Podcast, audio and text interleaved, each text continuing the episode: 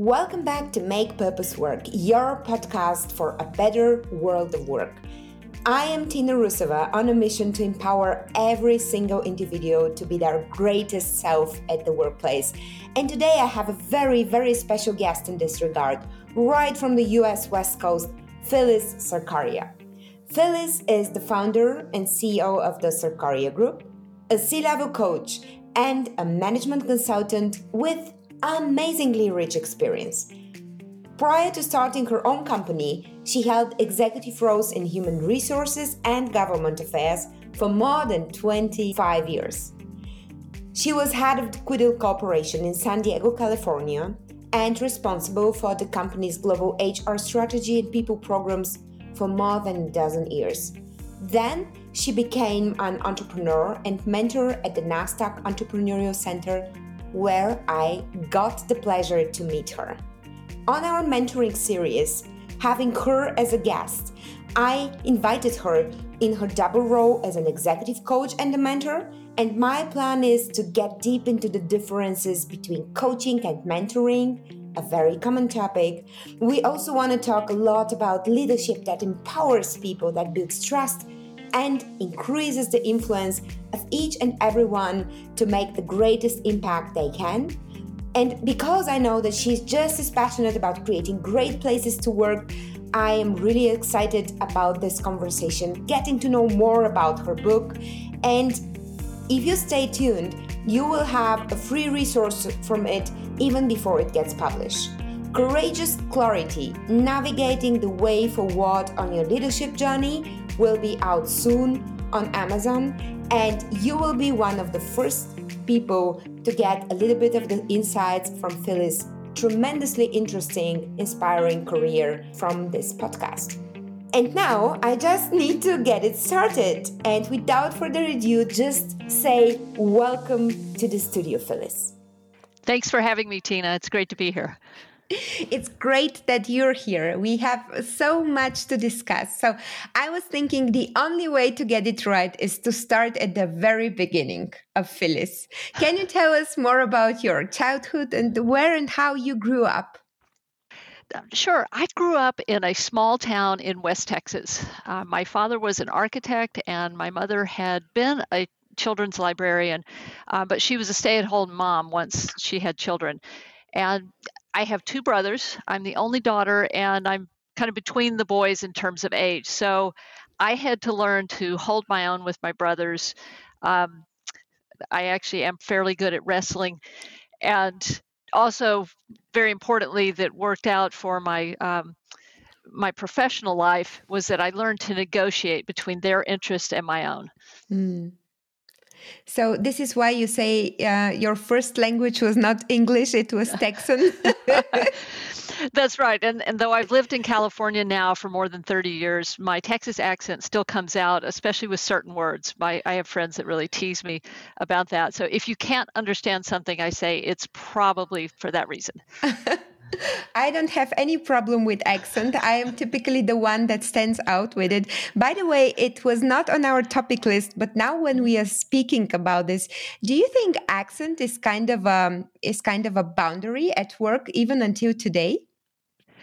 Well, I think the reality is that we work in such diverse workplaces most of us where you have people from many different places and compared to when I started work, there's much more appreciation for diversity. But I think it can be challenging and it's it's part of the importance of being open to and curious about other people to kind of understand where they come from and if you don't understand something someone said to not just assume you know but mm. ask them maybe to repeat themselves or or just to express curiosity in some way. Mm. That's really a, a, great piece of advice. We're already starting with tons of good advice, and not just um, in terms of accent, but also just within a family. I can I can just confirm this. So going back to your childhood, during the time when you were growing up, what time did work play into people's lives? And I am trying to ask as many people as possible this question because I really want to understand how work has changed its place into who we are and what we do. So, How was this in Texas? What was work like for people? What did it give them? Well, when I was growing up, work was both the way that adults earned a living, and that was the primary focus, but it was also part of their purpose. And not as we think about purpose now, but people in our community tended to define themselves based on the jobs that they held. My parents really emphasized with us the importance of you know do your best regardless of the job you're doing and how important it is. Even when the work seems un- unimportant, it's a reflection on you.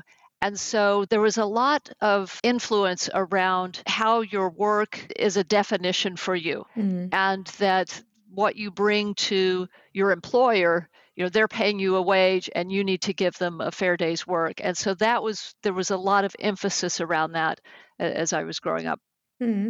So, emphasis around the work as the quality of work you are giving, and not so much in terms of status, you mean? Well, status was definitely part of it, so that you had people who were maybe day laborers, those folks who were more educated, who had higher level positions. So there was a real emphasis on seeking to improve your education and move into roles that paid better, that allowed for more professional progression. But the real focus, it wasn't around do work that you love, that interests you, that drives a purpose, that changes the world. There was never any conversation mm. along those lines. It was much more about you need to have you know good education so you can have a good job so you can provide for your family. Mm. So, growing up in that kind of value system, what were your aspirations before you started working or in the first years of professional development? Well, I was incredibly ambitious and very focused on what I wanted to be rather than what I wanted to do. When I started my professional career, the most important thing to me was to do well and be recognized and promoted and to make my way to the executive suite. So I was very singularly focused on that. What's interesting is that a few years into my career, I realized that it was more rewarding to do interesting work and live in a place that I love. So my priorities mm. sort of switched a little bit. And I'm fortunate that I was able to do both. And that I discovered that doing work I was passionate about eventually led to executive positions. Mm. Did you have a mentor on your first job? What helped you come from the one to the other? That, that's a good question. So, my first job was working um, as an analyst for a large energy company. And I was fortunate to work with some very impressive um, and experienced people. Now, they were primarily men, but I would say that almost all of them encouraged me to pursue my dreams. So they encouraged me in my work, they recognized the effort I was making and the quality of the work. And some people think it's only possible to be mentored by someone who's like them. Mm. But in reality, anyone who's accomplished things that you want to achieve can serve as a mentor. They're essentially your guide. They've been down the road and they can serve as a guide to you um, in how you can get there. My mentors appreciated my enthusiasm for the work I was doing and, and the hard work, and they also kept me humble. So mm. if I started to think I was hot stuff, they would kind of bring me back down to earth. and that balance was actually important, uh, particularly I was a cocky 20 something year old. But one of those mentors eventually helped me to prepare for and pursue a job as a regulatory lobbyist for the company. I really find great what you're saying about mentoring because there are so many ways to think about it. And it's actually one of the topics on our list to talk about today. What is mentoring and how does it differentiate from other things like coaching or, you know, anything else? Before we do that, however, I have a very bold thesis which I want to throw on you. And I'm really curious what comment you would have about this. What do you think about the expression coaching is the new leadership and mentoring the new collaboration? So, coaching and mentoring are essential elements of leadership, both of those. And I like the way you describe them. If you think of the roles of a leader along a continuum of behavior, so more asking and more telling, sometimes as a leader, you need to be directive. And other times, it's important to be more inquisitive. Traditional leadership is all about having the answers lots of telling, giving direction, applying your expertise, that sort of thing. That's what most managers are rewarded for. And you know, it's it's being great problem solvers. The new mm-hmm. approach to leadership for those who really want to develop their teams and make themselves smarter and more successful at the same time have kind of flipped that script. They spend more time asking questions. They encourage open communication and accountability and kind of seeking to learn things they don't know. They don't assume they know everything already. Every approach to leadership has a place but it's important to understand what's best for the situation you're in or the people you're leading. Mm. And that's why I, I really like how you talk about sort of the coaching as the new approach to leadership and mentoring is more of that new collaboration because the mentoring is a nice combination between giving direction, asking questions. So it becomes more of a partnership. Mm. And how do you think? So, I know you define this in your book, which we're going to talk about later on today. How do you think coaching and sponsorship differ from mentoring? Oh, okay. Yeah. So, when you you asked um, earlier about mentors in, in, my early career, what mm-hmm. I didn't mm-hmm. realize at the time was I was also lucky to have sponsors. And a lot of times we don't think about, you know, what is a sponsor? It's someone who will advocate for you to be considered for growth opportunities, higher level roles, that sort of thing. And a mentor is great to make suggestions and share their experiences. And a coach can really help you to grow by often by asking questions that get you to think a little bit differently. A sponsor is helpful to advance your career because a sponsor is someone who speaks on your behalf when you aren't in the room they keep your name in front of people who matter, the people who are making decisions, and they nominate you for projects that are going to stretch your capabilities. I've been fortunate to have both mentors and sponsors who created opportunities for me. Is it how you uh, became an HR leader after the lobbyist career? Uh, yes, actually, the senior executive I reported to when I was a lobbyist advocated for me for a job I was interested in. So, as I was working as a lobbyist, which I did for about a decade, I also had started teaching university classes in the evenings, and I found that I really loved my interactions with the students. These were all, the students were all adults, and helping them kind of pursue their career dreams. And so I started thinking about making a, a career change, and got interested in employee development, learning, career counseling, you know, those types of things. And I had explored a little bit the types of roles that are within organizations, often in human resources, organizational development type of roles. And when my company went through a merger, the new organization had an open position for someone to lead the learning center. Hmm. So I called the head of human resources and did what I thought was my best lobbying job ever. told her how I could help her achieve her objectives and you know express my enthusiasm for the topic but really tried to focus on you know what she needed to get accomplished and how I could help her do those things. And the person I was reporting to in the government affairs area, even though it meant I would be leaving his group and that he would have to find a replacement for me, he was very supportive and spoke on my behalf to get that job. Hmm. I can totally imagine you on the phone. I'm just until today so impressed by your eloquency and the way you always consider other people's interests into how you communicate. I guess this is a little bit of lobbyist experience behind, but maybe also personal talent. To what extent do you think you have been able to bring in and develop your personal talents and your personality into your work so far? Well, I would say that we bring our full selves to work every day. So, who you are is what's uh, coming to work. Though, if you're in a work environment that doesn't encourage your learning and growth, it's kind of hard to further develop who you are. I am a lifelong learner. I am constantly learning i you know i will never consider myself finished because i have that kind of native curiosity and i, I hear about something and i want to go research it and learn more about it. And I, I know we share that you you seem to be that way too. It's like oh that sounds really interesting. I think that passion for learning has come through in the work that i do. And so i'm i'm lucky that i have been able in my work life to kind of raise my hand and, and express interest or volunteer to be involved in projects that give me that opportunity to learn. And that's also been a way to have greater visibility mm. in the mm. organizations I've worked in. And now you're sharing this experience with your book, Courageous Clarity.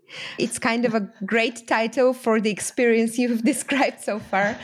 Can you tell us more about the book? Well, thanks for asking about the book, Tina. I'm really excited it's going to be out soon, uh, most likely in early 2022. Courageous Clarity is about the leadership journey. So it recognizes that leading others is never easy. There are lots of challenges and changes that require kind of being well equipped. And the book is built around a travel metaphor because leadership is a journey, not a destination. And it incorporates an acronym GPS, now, in this case, GPS is not global positioning system like the thing that drives maps mm-hmm. on our mm-hmm. phones or maybe the navigation system in your car, but instead it represents a tool to help us when we get off track as leaders. Mm-hmm. Because when I started thinking about it, GPS seems relevant if you think about a global positioning system helps you understand where you are right now. It identifies alternatives of where you you know how you can get where you want to go. And it helps you recalculate if you change course or you get off course. Mm. and those are tools that matter in leadership as well. It's kind of knowing yourself and where you are that self-awareness how you impact other people. And once you have greater self-awareness those tools for thinking about how to engage and inspire team members. And then also being able to slow down and assess if obstacles or detours come up because inevitably in every career we run into obstacles and detours. The book is based on my coaching approach, but it kind of covers those three elements and includes concepts and tools uh, that I use with clients, some of which you would be familiar with, as well as stories of leaders that I've worked with over the years. And to protect their confidentiality, I've changed some of the of the specifics, or, or, I've merged a few different client stories together uh, for the stories in the book. But it, it looks at people I've worked with both when I was in house as an HR executive and also those that I've coached as clients. And the book is really, honestly, it's common sense and it's probably things that readers would already know, but maybe they haven't thought about in quite this way or haven't applied given where they are at this point in their career. So it's intended mm. to be the essential guide for leaders who want to inspire, influence, and engage their team for greater results. Oh, that's wonderful. And what a great metaphor, a GPS. I think it's also totally relevant for people looking for a mentor because it's usually connected to some sort of personal endeavor, career change, personal growth. So maybe it's interesting for them as well. I had the honor, you, you sent me a preview of your book, uh, pre published, and I had an honor to take a look into it. And I found a number of super useful examples. I mean, who doesn't like a book with great great stories, but also, you know, from a real person's work experience. So I want to give you the chance to not, you know, tell too much online, but I want to give you the chance to share one or a few of, of your most favorite ones. Maybe a story where you personally had a an aha moment where you realize, okay, this is how I have to do it from now on, when you had your GPS activated? You know, I've been blessed to work with a number of brilliant leaders uh, like you over the years. And people who are passionate about their work, driven by success, and want to change the world for the better. So I have been influenced myself by the people that I've come to know. And, uh, it, you know, as you mentioned, the book includes a number of stories from working with clients a few of them I've incorporated my own experiences, but I don't present it as my experience because I've also seen the similar types of issues that I've dealt with with respect to working with clients. One, though, that is a great example of how I failed miserably in my first um, executive role is that I came into a new organization and an issue came up that a colleague of mine, I, I had been there maybe a month or two, Mm. A colleague of mine was mentioning an issue that he was dealing with with a person, and you know, and I was like, I know what the answer is because I my problem solving is my superpower. so I threw on my red hero cape and I said, "Let me tell you what you need to do." And so I described to him my experience with the same issue. He said, "Wow, that's that's great. Would you be willing to talk to this employee on on my mm, team. Interesting. And I was like, yeah, let me handle this for you because I was I was thinking I will not only help him, I will prove how great I am. Everyone will love me here because let's face it, when you go into a new organization, you want to prove your worth. You want to get results quickly. But I you was want focused, to belong. You want absolutely. essentially you want to become one of them, right? Yes. Mm. But I was so focused on that, I was missing the fact that I had jumped to conclusions. I didn't have all the information that I needed. And so I sit down with this employee and start having the conversation, and that conversation did not go well. It went south very quickly. And I was like, I, I don't know what happened. But you know, I, I'm trying to talk my way out of it. And finally, we kind of wrap things up. I think, well, you know, that didn't go great, but it went okay. A few days later, I start hearing from my team that they're like, oh, yeah, people are really unhappy with you. I was like, what happened? Well, that conversation you had, now that you shouldn't have been involved in that at all. And so I, in trying to help, you know, my intentions were good, but I created problems for myself that it actually took some time to overcome those. Mm. And a big part of it was people did not know me. I was still too new. I had not invested time in getting to know them and creating good connections and relationship with them because I was so focused on delivering results first. Hmm. That's a great learning. I think it's something who hasn't been there, right? So yeah. especially today with with the velocity of everything, we are so impatient. My generation, and even if we're all different, I guess it's only becoming more intense. So a great thing that you share this. Uh, how do you think could a person in this situation handle this differently, especially today, especially if it's in a digital environment? Do you have a thought about this? Well, certainly one of the things that I should have done in that case with the colleague who shared the problem he was having would have been to stay curious instead of immediately trying to offer him a solution. It's like, oh, I have the answer. Here you go. Really, to ask more questions, to get him to think differently so that he could solve his own problem. Mm. That would be one. But the other, to the bigger issue of how do you come into an organization and quickly create better connection, get to know people. It does take a little time. Fortunately, now we have tools in the digital environment where we can connect with people and look for things that maybe we have in common with them. But whether you're using digital tools, whether you're doing this face to face, you know, running into people at the coffee station, you know, if you're actually in the office, however that's occurring, looking for opportunities to just talk with people about who they are, you know, what they enjoy doing.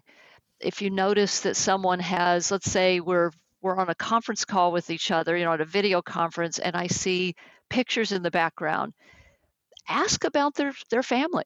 Mm. You know, sort of getting to know them, giving them the opportunity to share who they are, and not being so focused on making sure they know who you are. Hmm.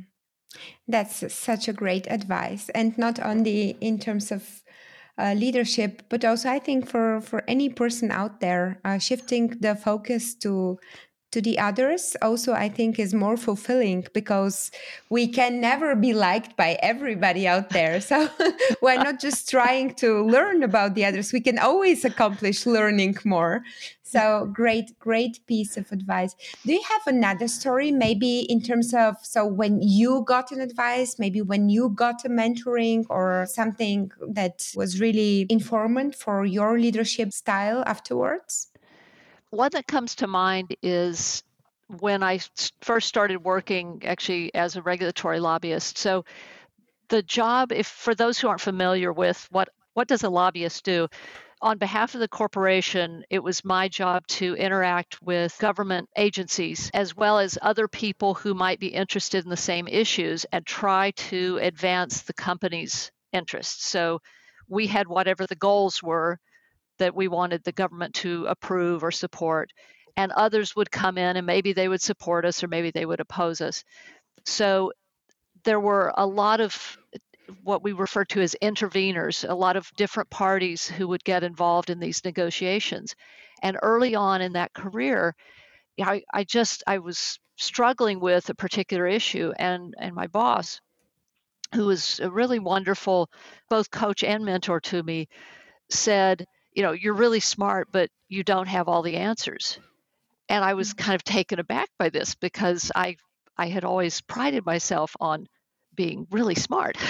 Mm. and, and I thought I had all the answers. But in the course of the conversation that kind of unfolded from there, because he asked, he said, Well, what are other people's goals in this?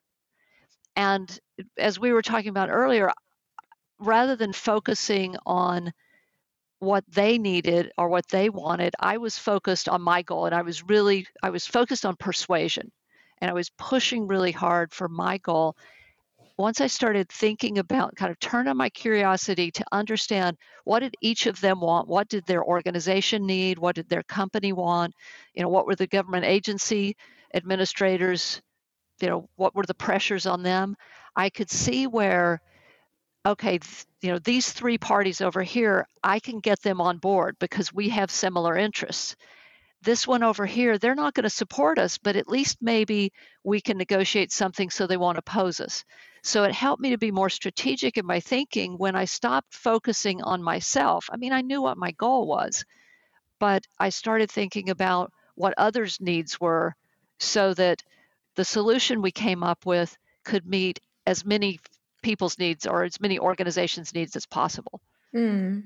So you shifted your focus from being only aware of what your goal was to a, a great deal of empathy.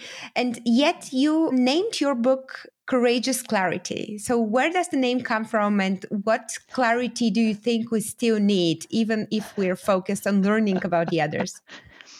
Well, the courageous part is that it, it can be difficult to change your behavior. The things that have made you successful, that move you to the point where you are, particularly with the leaders that I work with, they're all successful. They wouldn't have gotten to the point where they are if they hadn't been good at what they do. But often they start to run into issues because now they're at the point where everything that worked for them in the past isn't working anymore. The job has become either so large or so high visibility or you know something about the job has become more challenging and their behavior needs to change. It takes courage to make those changes because the behavior that brought you the success that you now have is the behavior that's getting in your way often. Mm. so that's that's one thing and it's getting clear on that. It's it's having that greater self-awareness and also starting to be more curious and and learn how to make connections with other people so that you can have greater influence. Because ultimately the only thing any of us can control is ourselves. Mm-hmm. you know i i may want you to really like me but that's up to you. Or i may want you to support you know i may want you to do what i tell you to do and if you report to me you know in an organization i can force you to comply but are you going to give me your best work hmm. if you don't feel appreciated valued you know those types of things so it's really it's thinking differently about leadership hmm.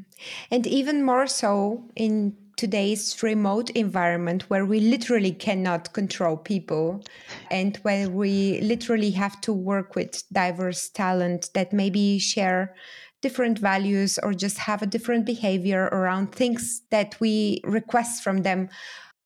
What is the most important thing to consider when mentoring somebody new, like a new hire, in this new normal?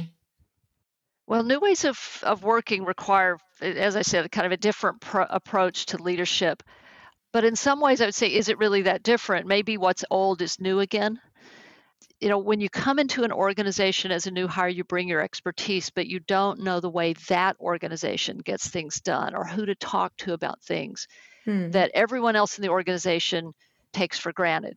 And so, for the person coming into the organization, then where do they start? It's important if you're the leader and you're thinking about how am I going to mentor this person. It's not as easy to find good people as it used to be and you know it took time and we want this person to be successful. So you can't just sort of bring them in plop them down and say here go to work. Every organization is unique and if a company has a goal to help leaders create workplaces where people bring their ideas and enthusiasm to their jobs where the leaders understand how to invite and appreciate contributions when that happens, you can create amazing things together. Mm-hmm. And for those reasons, I would say the most important thing for leaders to do is make it easy for people to learn, grow, and connect.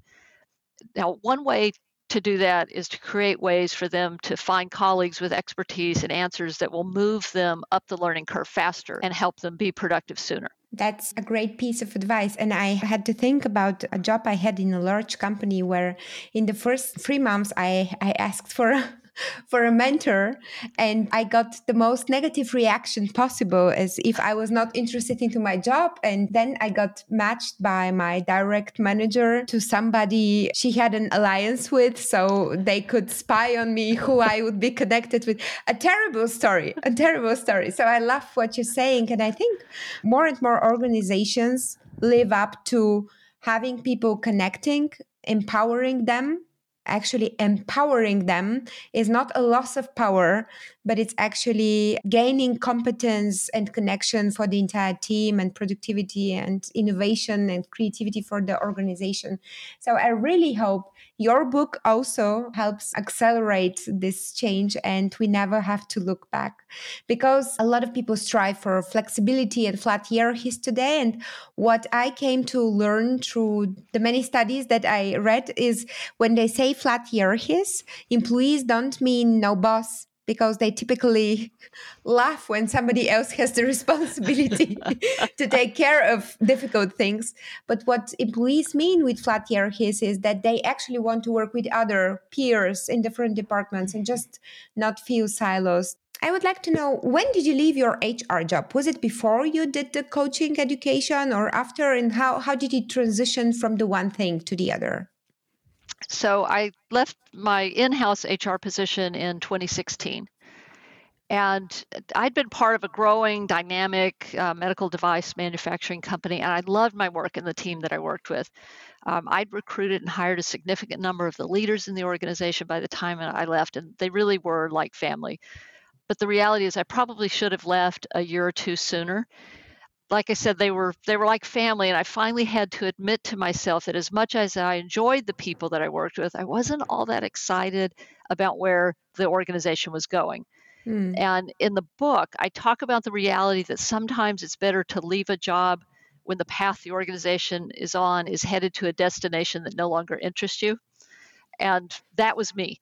I decided to take the leap at that point from an in house corporate role to start consulting and, and coaching.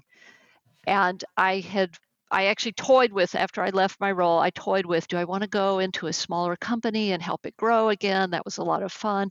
But as I thought about it, I thought it would be very interesting rather than being 24 7, very focused on one organization, to work with a broader, more diverse group of leaders and organizations that have issues rather than being really deep in a single organization. Mm. So I started building my business. After I had begun taking on clients, I decided I should get additional certifications. And that's when I went to the Berkeley Executive Coaching Institute for additional coaching certification. But I will say, growing a business, as you know, it, it's not easy. And sometimes it's been downright scary.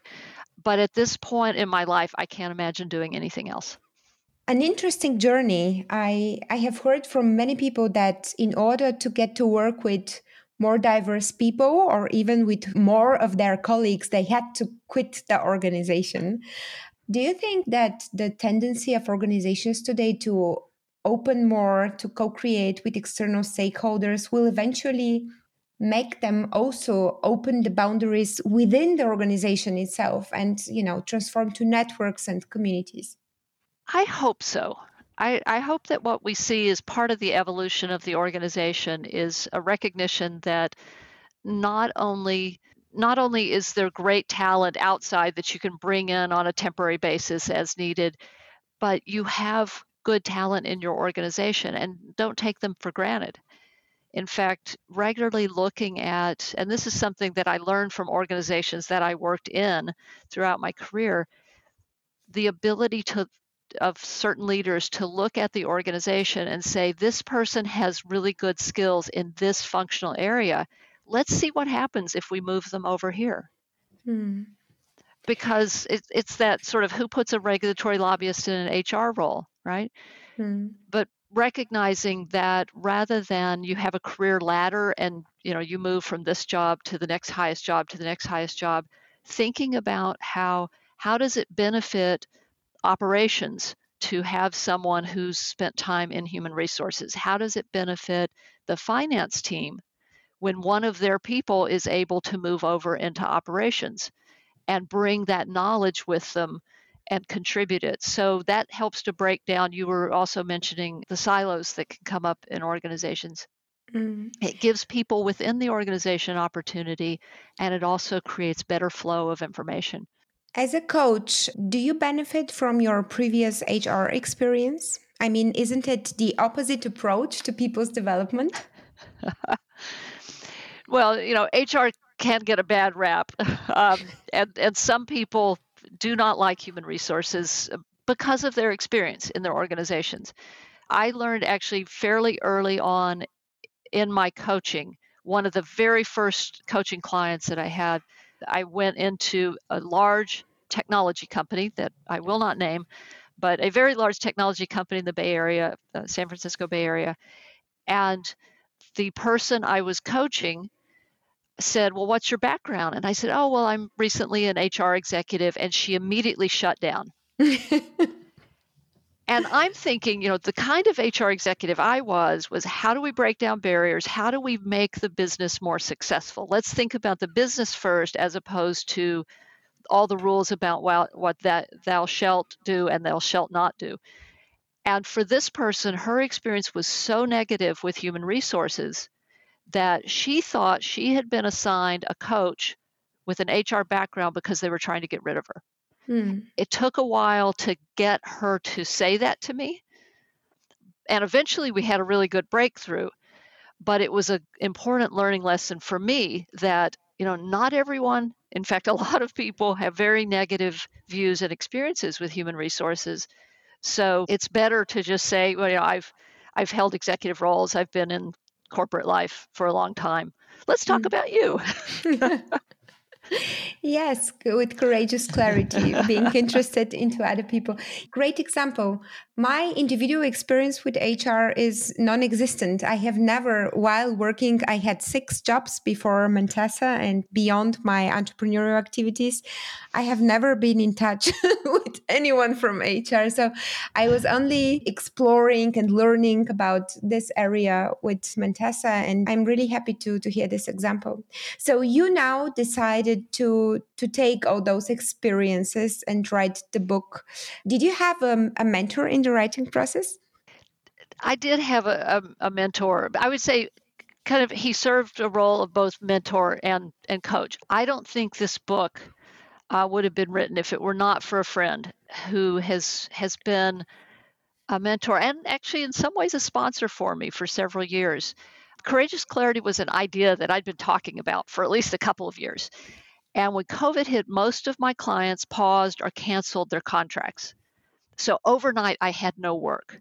And this lasted for several months. I mean, you probably recall the uncertainty we all faced, especially early mm-hmm. on. It was like, how long is this going to last? You know, all those types of questions. I'm not very good with nothing to do. And it seemed like a good time to write the book. So I said, okay, I'm going to mark off time on my calendar. I will write every day but I just couldn't seem to get started. I kept finding excuses not to write. It's like I was I would go clean out a closet instead of sitting down to write.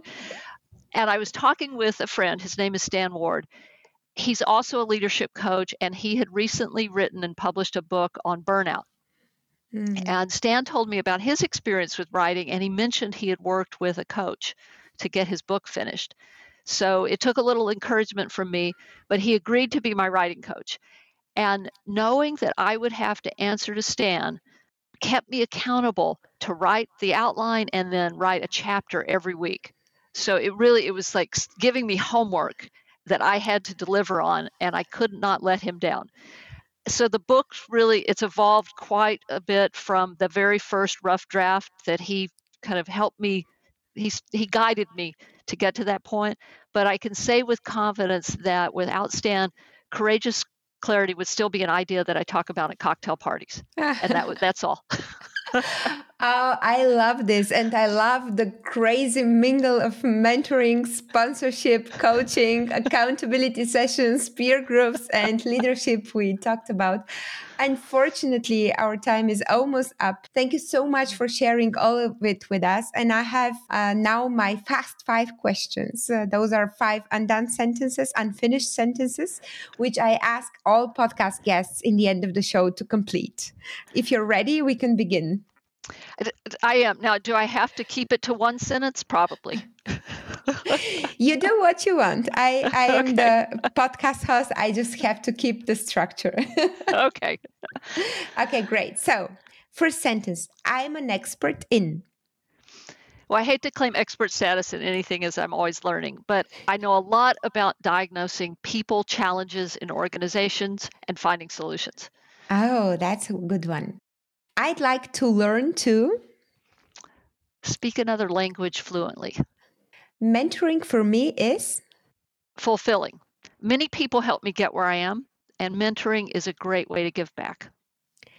I wish I had the power to help others to realize their dreams.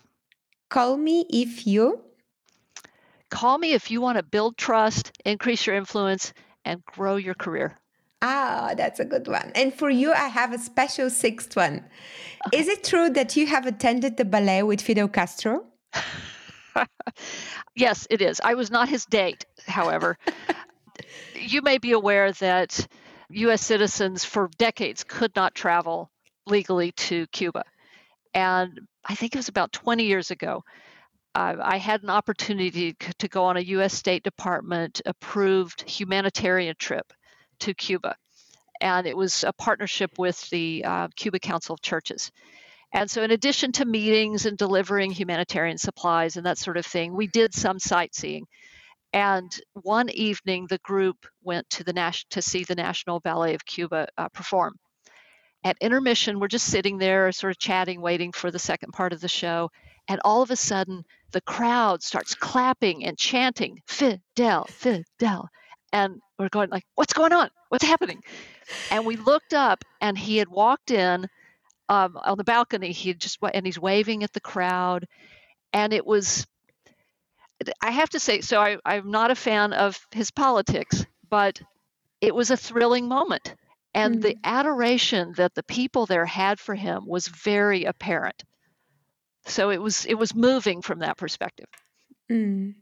Wow, what a great story to end up with. Thank you very much for being my guest. I wish you so much luck with the book. I cannot wait to, to see it on Amazon and recommend it. And please um, let us know more about this. I'm making sure to include your resource on the differences between coaching, mentoring, sponsorship, and other types of leadership in the uh, show notes. And I'm really, really looking forward to speaking to you again. Well, thank you so much, Tina. This has been a real pleasure.